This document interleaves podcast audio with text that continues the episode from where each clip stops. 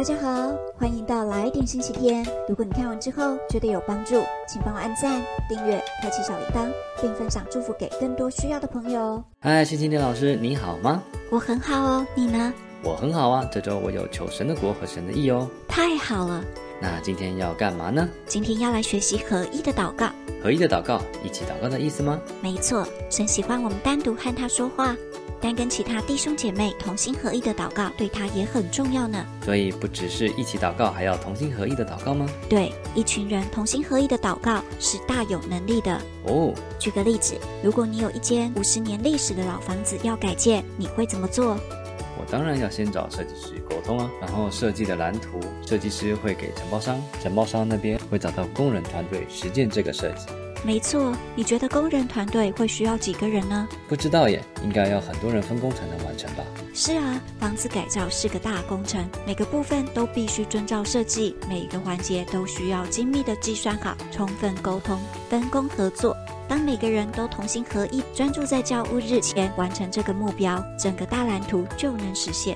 对，如果有其中一个工人他在接电路的时候不与团队同行，少接了一条线路，到交屋验收那日会发生什么事呢？屋主会发现没有电。那这样交屋是不是会延期呢？会啊，而且如果是屋主，会质疑这团队的能力，也会想其他地方是不是也可能没有做好。是的，因此同心合意、有分工合作的团队精神是很重要的。你看，这是一个比喻哦。如果屋主是天赋，他找耶稣设计了蓝图，找圣灵承包商，那圣灵找到的工人团队就是我们啦。大家同心合意的完成这工程。哦，而承包商圣灵需要找到工头，就是带领工人团队的领袖，是不是就是你之前说的使徒、先知、牧师等呢？太聪明了，没错。圣灵兴起工头领袖们，给他们启示，让他们被圣灵充满，能带领会众一起按照蓝图建造神国的大家庭。而神设计的蓝图是要使一切回到他美好的心意。哇，好贴切的比喻！圣灵带领的应该是很棒的团队吧？等喜欢合一、自由的团队，在工程建造中，神希望成员们彼此建立友善互惠的关系。此外，愿意的话，每一位成员都能直接和屋主、设计师沟通对话，不用透过一层层的阶级。神也很希望直接和我们沟通。如果完全按照神的规划，可以称得上是梦幻团队了。的确是，所以神的团队很看重组织内平行和垂直的沟通。没错，我们和弟兄姐妹彼此交流，一起祷告，朝着相同的目标前进，这样就能让神的美好蓝图建立起来。哦，我们若是一起合一祷告，就是一起建造这个蓝图吗？对啊，例如神可能把特殊的负担放在我们心里，引领我们祷告。负担什么意思？我们来看看这节经文，《罗马书》八章二十六节到二十七节。况且我们的软弱有圣灵帮助，我们本不晓得当怎么祷告，只是圣灵亲自用说不出来的叹息替我们祷告，鉴察人心的，晓得圣灵的意思，因为圣灵照着神的旨意替圣徒祈求。意思是圣灵引领我们祷告吗？是的，当圣灵把负担放在我们里面，我们会感觉到对一些人、事物、教会、学校、社区、国家或城市很在意、很挂心。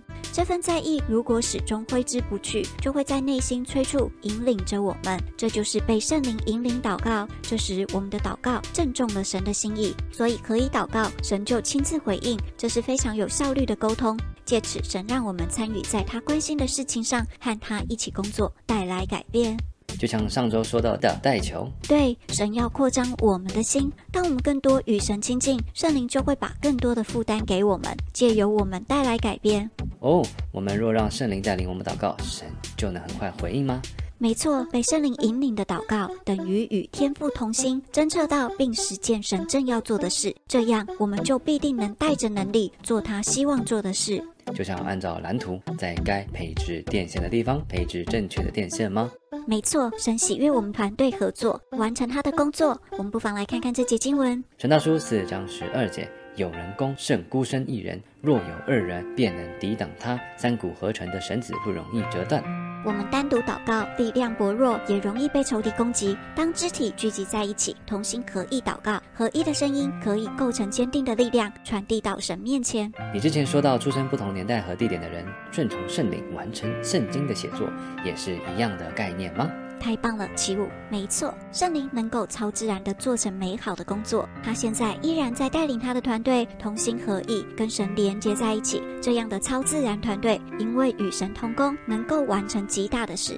哇哦！圣灵想让我们明白合一的大能，合一有时候带来神机。当会众顾念神国的运行聚集在一起，神会在合一的群众中彰显他自己，回应祷告，施行神迹奇事，使人得医治哦。太奇妙了！合一的力量也带着极大的爱的恩高，能够胜过各种差异，胜过文化、族群、语言、阶级的差异。因为神的大家庭是跨越种族、国界和阶级的啊！神喜欢我们消弭起见，集体聆听寻求，而像这样全球性的聚集祷告运动，随着网络与资讯的盛行，更吸引到许多对神火热的人，从世界各地付上代价参与。像之前的 The Call、红康明聚集、Asbury 复兴等等，其影响力都远超。超过自己的国家，可是这么多的人聚集，大家真的能同心合意吗？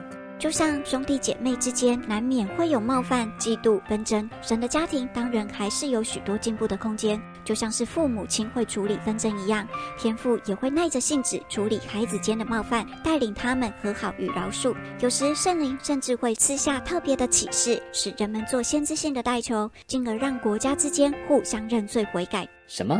就是圣灵预先知道并引导领袖们用特定的祷告破除黑暗势力、弥平裂痕、猜疑。带来合一，真的好奇妙啊！没错。当神的肢体合一祷告，在恩高的自由流动下，每个人都能自由被带领。圣灵可以高抹任何一个人来祷告、讲道、歌唱、预言、敬拜、跳舞、绘画等等，在圣灵的运行中贡献特殊的那一份。没有谁比谁强，大家都为着相同的目标同心寻求。这样不会很混乱吗？一开始可能会，但是我们来看看哥林多前书十四章二十六到三十三节中，保罗怎么建议的。你们聚集在一起的时候。个人或有诗歌，或有教训，或有启示，或有方言，或有翻译出来的话，一切都应该能造就人。如果有人说方言，只可以有两个人，或最多三个人，并且要轮流说，同时要有一个人翻译。如果没有人翻译，他就应当在会中闭口，只对自己和对神说好了。讲道的也只可以两三个人讲，其余的人要衡量他们所讲的。在座的若有人得了启示，那先讲的人就应当住口，因为你们都可以轮流讲道，好让大家都可以学习，都可以得到勉励。先知的灵是受先知控制的，因为神不是混乱的，而是和平的。神是有次序的带领聚集，没错，而他带领着大家合一，使地图被医治，使人们被恢复，使一切受造都回到神所创造的次序里。好有趣哦！我下次试试看跟别人合一祷告。是啊，有时候合一祷告比自己祷告还有意思，因为合一不容易，需要放下自己，但绝对是值得的。神非常喜悦我们合一，在他面前寻求，同心建造神国蓝图。嗯嗯，那岂不想要做个结束祷告吗？好，亲爱的耶稣，原来你喜欢我们合一，透过我们合一向我们显现你的心意，求你帮助我与弟兄姐妹合一祷告，扩张我的心，使我们跟你一起建造你的国度。奉耶稣的名祷告，阿门。阿门。好啦，以上就是今天的新皮带课程。我是星期天老师，很开心在这里与你相遇。如果你看完之后觉得有帮助，请帮我按赞、订阅、开启小铃铛。并分享祝福更多需要的朋友，让我们一起学习，一起变得丰盛喜乐，活出有目标的人生。我们下次见，拜拜喽。